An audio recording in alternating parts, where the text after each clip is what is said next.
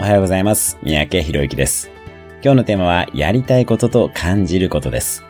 やりたいことが見えない理由に感じていないということがあります。願望は思考から生まれるのではなく、パッションから生まれます。感じるために自分に対するアンテナと他者に対するアンテナの感度を上げていきましょう。自分に対するアンテナは、自然の中で一人で散歩をしたり、瞑想をしたりすることなども有効です。しっかりと自分の心と向き合っていきます。そして他者に対するアンテナは、やはり人と会うことですよね。